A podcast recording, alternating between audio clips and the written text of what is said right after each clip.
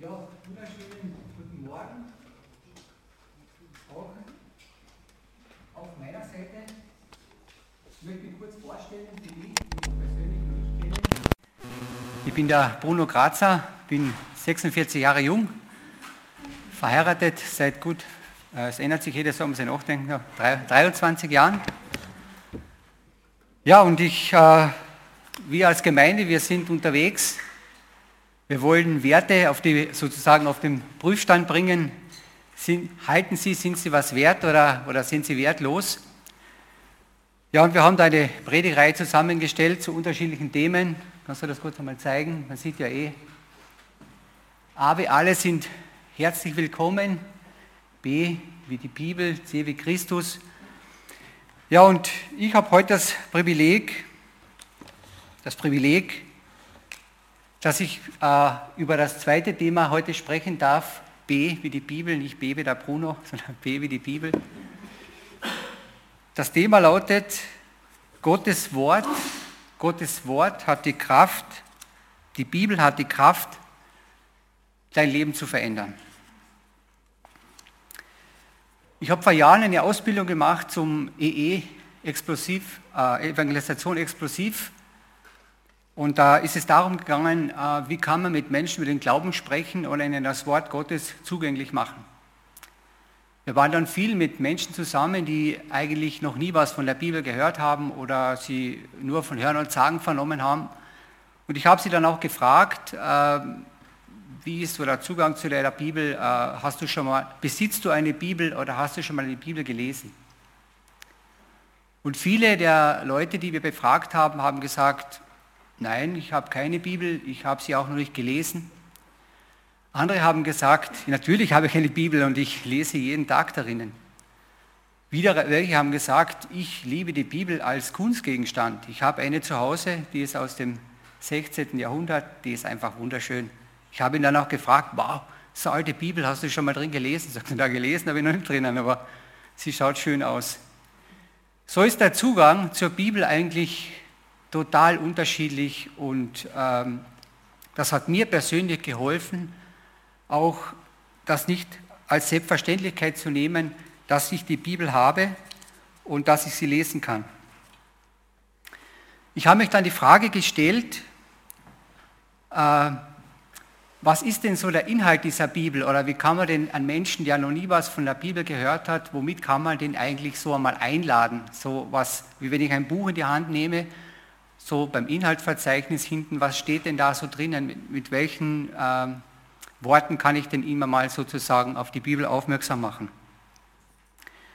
Und mich persönlich hat äh, das auch angerührt, dass Gott mit den Menschen eine Vision hat. Das heißt, er möchte mit ihnen wohin kommen. Und dieses Buch beschreibt ganz gut die Vision, die Gott mit den Menschen hat, also den Plan, das, was Gott mit den Menschen vorhat. Ich möchte euch dazu einen Text lesen aus dem, aus dem Alten Testament, aus Hesekiel. Da steht in Hesekiel 33, Vers 11. So wahr ich lebe, spricht der Herr, ich habe keinen Gefallen am Tod des Gottlosen, sondern dass der Gottlose umkehre von seinen Wegen und lebe. Also Gott ist es wichtig, dass wir sozusagen von einem, ich, mir gefällt der Begriff sehr gut, von Gott los, von Gott losgelöst, dass wir von der Gott losgelösten Leben zu ihm zurückkommen und sozusagen mit ihm eine Verbindung aufnehmen. Ich bin jetzt mit dem LKW einmal nach Villach gefahren und da habe ich da äh, gesehen, links von der Autobahn, da bauen sie zurzeit eine neue Hochspannungsleitung. Da kann man dann die verschiedenen Stadien sehen, wie sie das errichten. Da gibt es zum Beispiel nur das Fundament und es gibt äh, Masten, die sind schon fertig. Da sind die Isolator schon oben, die sind auch wirklich fix fertig zusammengebaut. Aber das Wichtigste, den Zweck, den sie eigentlich erfüllen sollen, den haben sie noch nicht. Es fehlt ihnen noch das Wesentliche, nämlich die, die Leitungen. Genau, es fehlen ihnen die Leitungen. Und so muss man sich das vorstellen. Genauso ist es, wenn jemand als Mensch im Leben unterwegs ist. Er ist als Mensch von Gott geschaffen. Er ist so angelegt, wie Gott ihn geschaffen hat. Aber das Wesentliche hat er noch nicht. Diese Verbindung zu dem lebendigen Gott. Und dass diese Verbindung zu dem lebendigen Gott überhaupt stattfinden kann, da geht Gott, da geht Gott, äh, da wird Gott initiativ. Ein paar Verse weiter im selben Buch lesen wir im Ezekiel 36, Vers 26. Ich will euch ein neues Herz und einen neuen Geist in euch geben und will das steinerne Herz aus euch, aus eurem Fleisch wegnehmen und euch ein fleischernes Herz geben. Ich will meinen Geist in euch geben und will solche Leute aus euch machen, die meinen Geboten wandeln und meine Rechte halten und danach tun. Das ist so die Vision von Gott. Gott möchte sozusagen uns ein neues Herz geben. Ich habe mich dann gefragt, haben wir das nötig? Haben wir das nötig, dass wir ein neues Herz brauchen? Und das Herz, das Herz ist so ein Begriff für das, was, mich, was den Menschen ausmacht, ja? wenn, wenn, wenn, wenn man verliebt ist. Ja? Wer war schon verliebt von euch? Wer war öfter verliebt? Genau. Und was schenkt man dann dem Partner so, wenn man so richtig verliebt ist? Was schenkt man dann? Herzen und es gibt, wenn man einkaufen geht und da gibt es immer so Herzformen und da steht oben, ich liebe dich. Also Herz ist ein Ausdruck, ich möchte dir das geben, was mich ausmacht. Das, was ich bin, das möchte ich mit dir teilen. Das ist so, so als, als Herzausdruck gemeint. Und ich habe mich da gefragt, wenn da Gott sagt, ich möchte euch ein neues Herz geben, dann war für mich auch die Frage, ja, wie ist das alte Herz nicht brauchbar? Kann er mit dem nichts anfangen? Und es ist so. Gott kann mit dir nichts anfangen, wenn du an deinem Herzen festhältst. Dann bist du sozusagen für Gott nicht wirklich brauchbar. Und ich finde auch schön an diesem Vers, dass Gott sagt, und ich will. Das heißt, die Initiative geht von Gott aus. Er sagt, ich möchte dir ein neues Herz geben.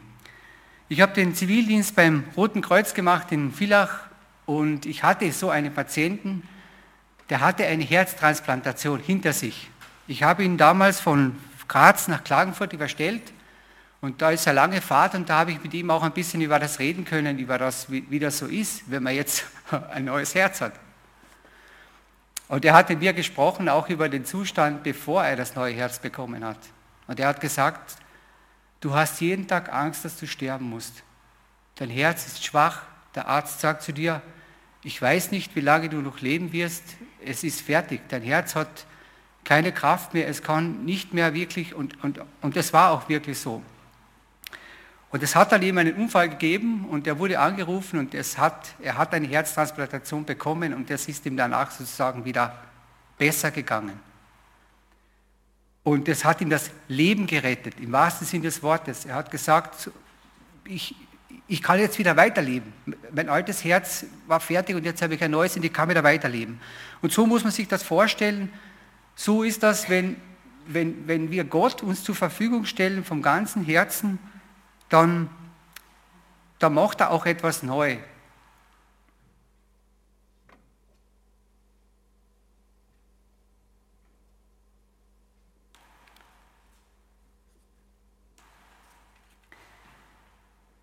Gott spricht hier auch an, äh, etwas an, was mich auch ermutigt hat. Er sagt, ich möchte dein, dein steinernes Herz herausnehmen und ich möchte dir ein fleischernes Herz einsetzen.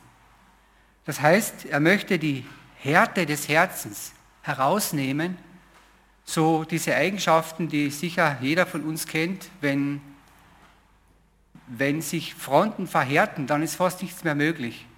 Und sowas meint Gott. Er sagt, er möchte uns das, was uns, wo wir so festhalten, wo wir so fixiert sind, das möchte er austauschen. Er möchte es erneuern und sozusagen uns da lebendig machen.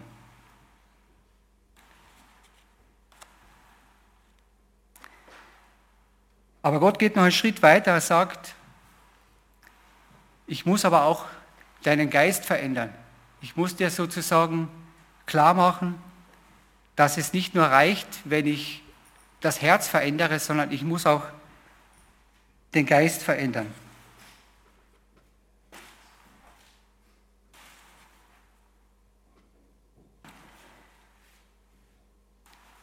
Gott kann nichts anfangen mit uns, wenn wir ihn uns nicht ganz zur Verfügung stellen. Wenn wir nur einen Teil unseres Herzens ihm geben. Wenn, wenn wir noch an manchen Dingen, wenn wir noch nicht ganz vertrauen, dann kann Gott uns auch nicht mit uns wirklich arbeiten. Ich möchte einen Text lesen aus dem Neuen Testament, aus dem Matthäusevangelium. Da hat Jesus die Situation, dass er mit den Pharisäern spricht und mit den Schriftgelehrten und sagt ein Wort, dies Volk ehrt mich mit seinen Lippen, aber ihr Herz ist fern von mir. Ich weiß nicht, ob du diesen Zustand kennst, ich kenne ihn. Ich, ich bin da oft herausgefordert. Wenn ich da singe, ich liebe dich Herr von ganzem Herzen und es ist nur so, es kommt nur so über die Lippen, dass ich mich dann auch frage, ist das jetzt vom ganzen Herzen oder ist das, weil, das, weil der Text da oben steht? Mich fordert, mich fordert persönlich so eine Stelle sehr heraus. Aber Gott möchte das nicht, dass wir ihm sozusagen nur bekennen als Lippenbekenntnis. Ich weiß, wie ich geheiratet habe. Da sind wir von Hans-Peter gestanden. Und ich habe eine Entscheidung getroffen für die Zukunft. Ich habe sozusagen der Marion gesagt, ich werde mit dir gehen, obwohl ich keine Ahnung gehabt habe, was alles auf mich zukommt. Es ist gut so, kann ich nur sagen. Gell? Weil wenn man wirklich das alles wissen würde, was da alles auf einen zukommt, dann würde man vielleicht da sich bei diesen Entscheidungen sagen, oh, da muss ich aufpassen. Und so, und so ist es auch im Glauben. Das heißt, wir machen Gott oft so ein Zugeständnis, ja Herr, ich gehe mit dir. Aber wenn es dann einmal wirklich so hart auf hart geht, dann ist entscheidend, halte ich daran fest. Oder ändere ich die Meinung und sage, ja, jetzt ist, jetzt ist alles anders und jetzt, jetzt entscheide ich mich wieder anders. Ich habe hier eine, so eine Skizze mitgebracht, die mir sehr geholfen hat in meinem Leben, in meinem Glaubenswachstum, auch zu erkennen, dass das ein Prozess ist, dass Gott mit mir einmal anfängt. Man muss sich so vorstellen, äh, wenn ich als Mensch ohne Gott lebe, dann bin ich eigentlich angewiesen auf das, was ich an Bildung, an Wissen, an Informationen, Kompetenzen, unterschiedlicher Lebenserfahrungen, auf das bin ich angewiesen, was ich erworben habe und damit arbeite ich und damit lebe ich und damit, äh, das ist das, wo ich sozusagen, auf was ich mich verlasse.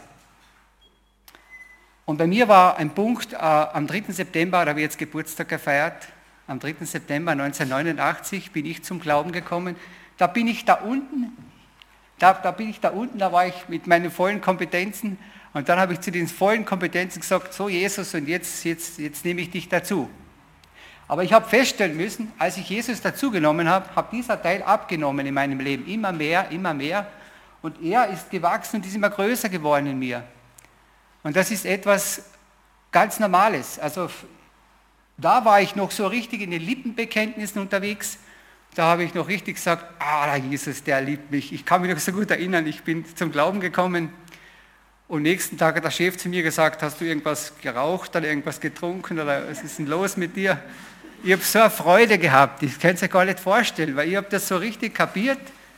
Herr, du gehst mit mir und ich mit dir und ich war einfach auf volle Freude. Und dann hat er mir so ein bisschen was, hat er mich so natürlich gefragt, ob ich jetzt da, habe ich gesagt, ja, ich habe den Jesus kennengelernt. Hat er gesagt, Bruno, du bist in eine Sekte gekommen. Da war ich da. Und meine Argumente, und ich habe echt gerungen, ich habe gesagt, Herr, jetzt, jetzt geht es mir aber nicht gut. Ja, weil ich da unten war. Da ist einfach so, da ist, da ist man noch nicht so im Glauben gefestigt und gegründet, dass man dann auch sozusagen gut argumentieren kann oder vom Glauben erzählen kann. Jetzt bin ich 25 Jahre, ein Viertel des Jahrhunderts mit Jesus unterwegs. Jetzt bin ich ungefähr da. Da bin ich jetzt. Aber ich habe Leute kennengelernt, ich sage euch, die waren schon da. Und das sind meine Vorbilder. So die gehe dann hin und dann höre ich dazu, sage du, boah, du bist schon da. Aber ich habe Leute kennengelernt, die sind erst da. Und der denkt sich, boah, ich möchte so sein wie der. Aber ich ermutige und sage, du, nicht nervös wenn ich war auch da. Jeder fängt einmal da an im Glauben. Und dann wachsen wir und wachsen wir. Und dieses Wachsen hat natürlich damit zu tun, was bei mir dann angefangen hat, ich habe die Bibel so wirklich erst gelesen, nachdem ich diese Entscheidung für Jesus getroffen habe. Nachdem Gott diese zwei Dinge durchgeführt hat. Dass er sozusagen, dass ich ihm das gebracht habe, wo ich gesagt habe, Herr, da, da ist mein Herz, das hat er mal dann entfernt, das Alte. Und dann hat er gesagt, jetzt kriegst du ein neues. Das werde ich anfüllen und mit dir gehen und dich auffüllen und begleiten. Und du bekommst auch noch etwas anderes. Und das ist der neue Geist. Und da war das eben so, dass ich dann angefangen habe, auch mehr im Wort Gottes zu lesen und mich sozusagen ähm, mehr einzulassen auf dieses Wort.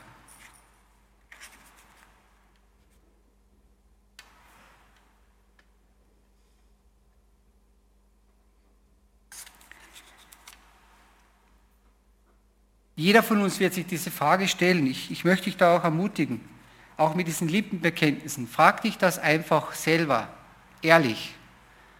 Wo bist du so, dass du Jesus nicht von ganzem Herzen, wo du ihm nicht gibst, ihm dein ganzes Herz, sondern wo du noch sagst, da bin ich mit den Lippen voraus, es ist okay. Aber mach dich auf den Weg und sag, Herr, ich möchte da lernen, ich möchte, das soll übereinkommen, der Glaube mit dem, was ich sage.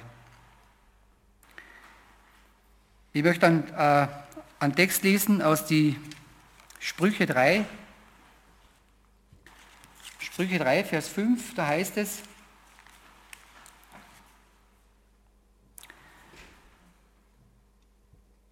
Verlass dich auf den Herrn vom ganzen Herzen und verlass dich nicht auf deinen Verstand, sondern gedenke an ihn auf allen deinen Wegen, so wird er dich recht führen.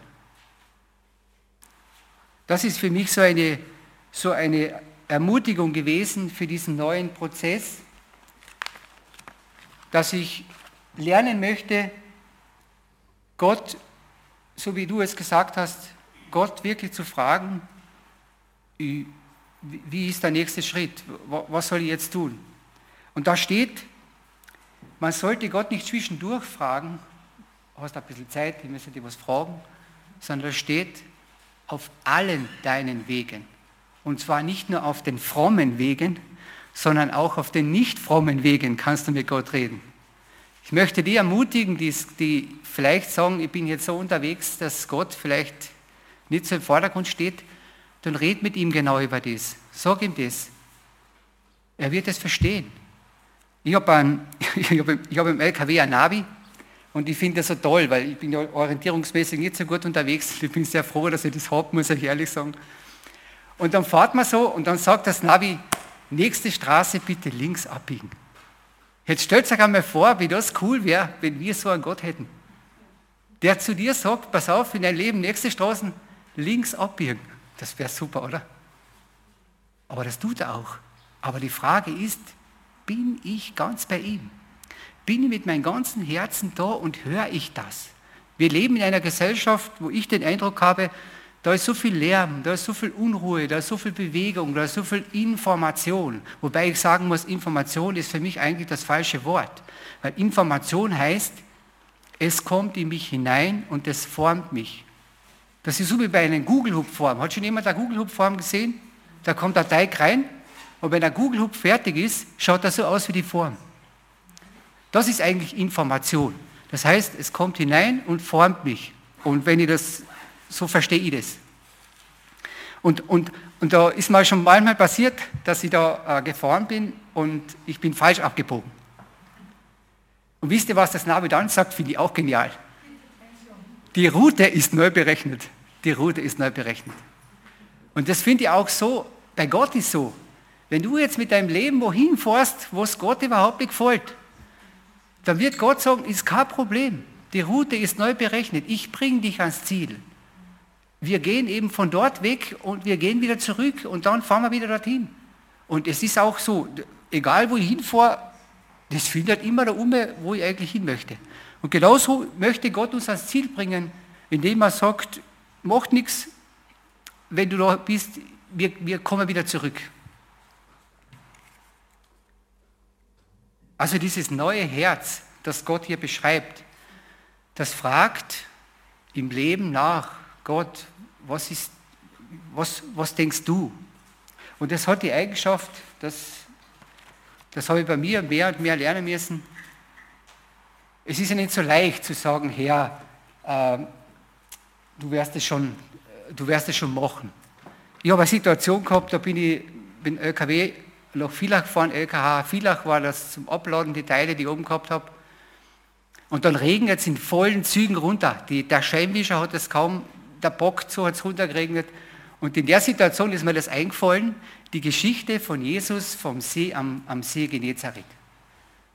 Da ist der Sturm gegangen, voll hinten und Jesus hat gesagt, so, Sturm aus. Dann habe ich gedacht, und jetzt, jetzt werde ich das testen. Habe ich gesagt, Gott, du bist, du kannst das, ich, ich wünsche mir vielleicht eine trockene Partie beim Abladen. Habe ich gesagt, ich werde das jetzt einmal testen. Und da habe ich gebetet. Du kannst es tun, du kannst sagen, da oben, genau über der LKH, Villach, schiebe die Wolken auf die Seiten, du kannst du abladen. Und das hat gekriegt und ich sage, der Scheinwischer, der hat das kaum erbockt. Und da kommt Villach und Fohle hat es gekriegt, Fohle. Und der Glaube ist gesunken. Und dann fahre ich in die Einfahrt ein und da fahren wir, der Scheinwischer, weniger Tropfen, weniger Tropfen. Und dann hört es auf. Dann hört es auf. Und das war so beschämt. Mir ist es so gegangen. Ich war richtig beschämt. Dann steige ich aus, dann sagt der Arbeiter, du bist aber cool, du kommst und das hat auf und regnen. Habe ich gesagt, ich habe telefoniert. ich habe hab telefoniert gerade gesagt, es hört auf. Aber ich war irgendwie überwältigt von dem, dass dass, dass Gott sowas, er hätte es, natürlich sagen viele, ja, das ist Zufall, es hätte ja sowieso aufgehört von Regen, ja. Aber ich habe das gebetet. Ich habe das gebetet und ich weiß nicht, was du für eine Gebete hast oder was du für eine, aber es gibt ja dieses Wort, wir kennen es ja, wenn man ein bisschen in der Bibel liest. Bittet, bittet, so wird euch gegeben. Und Jesus sagt äh, ein paar Verse, wenn ihr dies tut, dann wird euch gegeben. Das heißt, wenn wir nicht bitten, kriegen wir auch nicht. Das heißt, es ist so, viele sagen, Gott tut sich nichts, sagt er, hast du ihn schon gefragt? Nein, habe ich nicht. Ja, da wird nichts passieren. Und, und das, das meine ich eben. Also ich erlebe das so und, und solche Glaubenserfahrungen habe ich viele. Das würde den Rahmen sprengen, dass ich, dass ich, aber ich habe da ganz viele Sachen erlebt, wo, wo ich das so, da steht im Wort drinnen, dass Gott unser Leben bewahrt. Dann fährst du mit der ganzen Familie, die Frau, das Kind, alle sitzen drinnen, fährst Urlaub und dann fährt vor dir LKW. Du denkst da du, ja, der fährt aber langsam. Die werde ich jetzt überholen. Dann sind die Kurven so und so und so. Und dann schaust du nach vorne und du siehst, es kommt kein Auto und du kannst richtig Gas geben und dann setzt den Blinker an und fährst aus. Und dann kommt der LKW her und drängt dich voll ab. Und du ärgerst dich, steigst auf die Bremsen und hinten hinein und dann geht und da kommt der Auto vorbei. Und da stehst du da und sagst, ich habe voll versagt. Ich habe voll versagt. Aber Gott hat bewahrt. Und die gleiche Situation habe ich aber jetzt umgekehrt gehabt, dass ich derjenige war, der darüber gefahren ist. Und da habe ich mich auf diese Situation erinnert, habe ich gedacht, genau gleich ist mir gegangen. Ich habe den Fehler auch gemacht. Ich bin auch da gestanden und habe gedacht, dass ich gehe raus, da kann ich vorbeifahren und dann kommt er und drängt mich voll ab. Und ich habe das auch machen müssen. Ich war mit dem LKW mit dem Anhänger unterwegs und dann hat einer überholt und da vorne ist einer rausgefahren, so rechts abgebogen. Und der hat da rausgeschaut, da war eine Kurve und dann hat er das nicht gesehen, aber ich schon. Aber wir müssen voll rüberfahren. Ich hätte natürlich sagen können, das ist ein Unfall, habe ich noch nicht gesehen. Könnt ihr auch machen. Habe ich ja nicht gemacht. Aber ich habe die Situation selber schon gehabt und deswegen habe ich da auch so reagieren können. Und ich glaube, dass Gott uns viele Situationen schenkt, damit wir anderen dann eine Unterstützung sein können im Glauben und sagen können, jawohl, das kenne ich.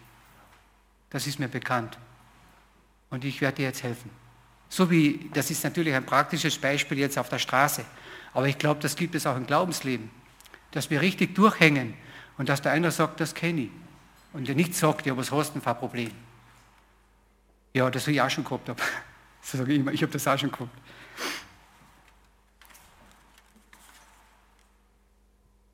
Also Vertrauen ist auf jeden Fall ein Wachstum. Da möchte ich dich ermutigen, sei nicht traurig, wenn es wenn, noch nicht so klappt, oder, aber bleib dran.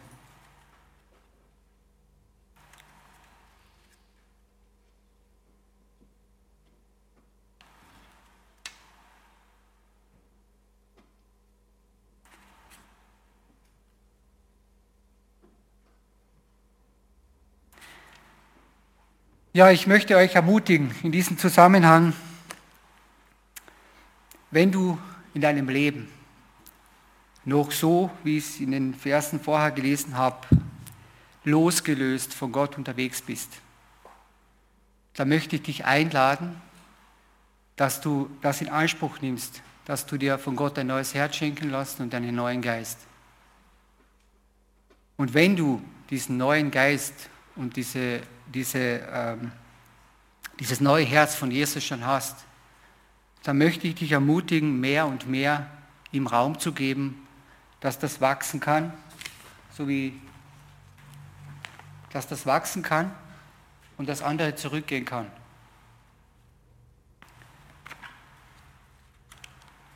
Ich lese einen Text aus dem, aus dem Johannesevangelium. Ich finde das auch so ermutigend, dass es im Alten Testament Hinweise darüber gibt, dass Gott den Geist und das Herz verändern möchte und Jesus im Neuen Testament das aufgreift und sagt,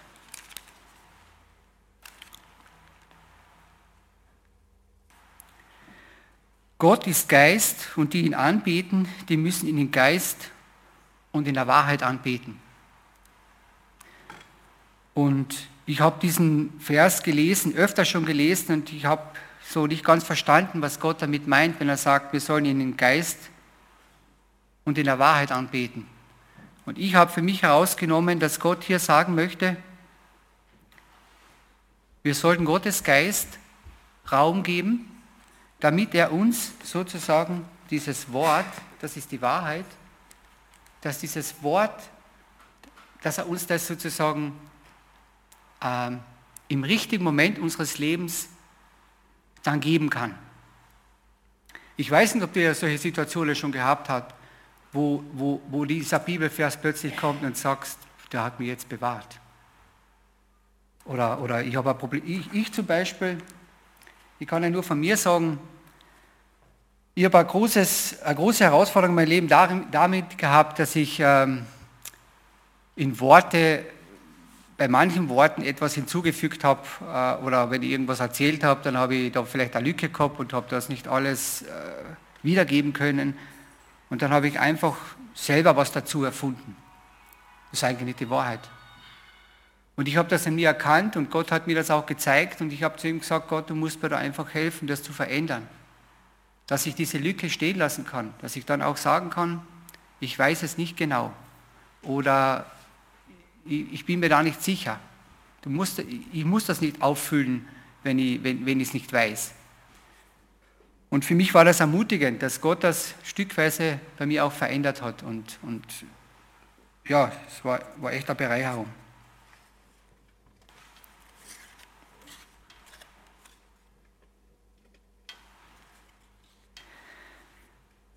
Ja, ich möchte zum Abschluss der, der Predigt noch einen Text lesen, aus Jeremia 9, der das ein bisschen zeigt, was, ähm, wo ich persönlich Gott dankbar geworden bin.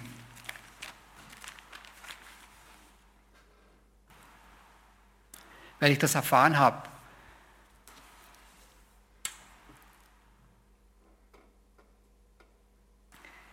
Ein Weiser rühme sich nicht seiner Weisheit, ein Starker rühme sich nicht seiner Stärke, ein Reicher rühme sich nicht seiner, seines Reichtums, sondern wer sich rühme, wer sich rühmen will, der rühme sich dessen, dass er klug sei und mich kenne.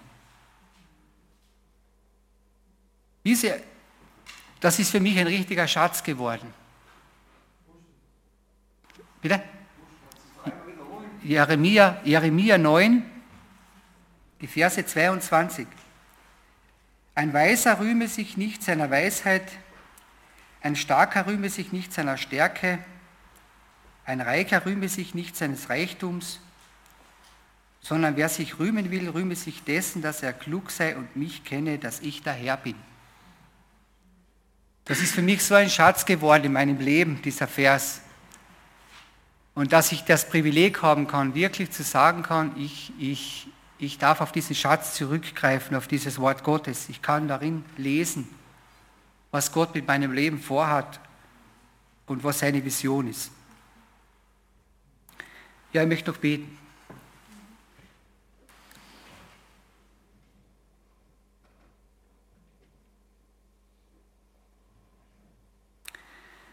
Herr Jesus Christus, ich möchte dir persönlich danken, dass du das in deinem Wort sagst.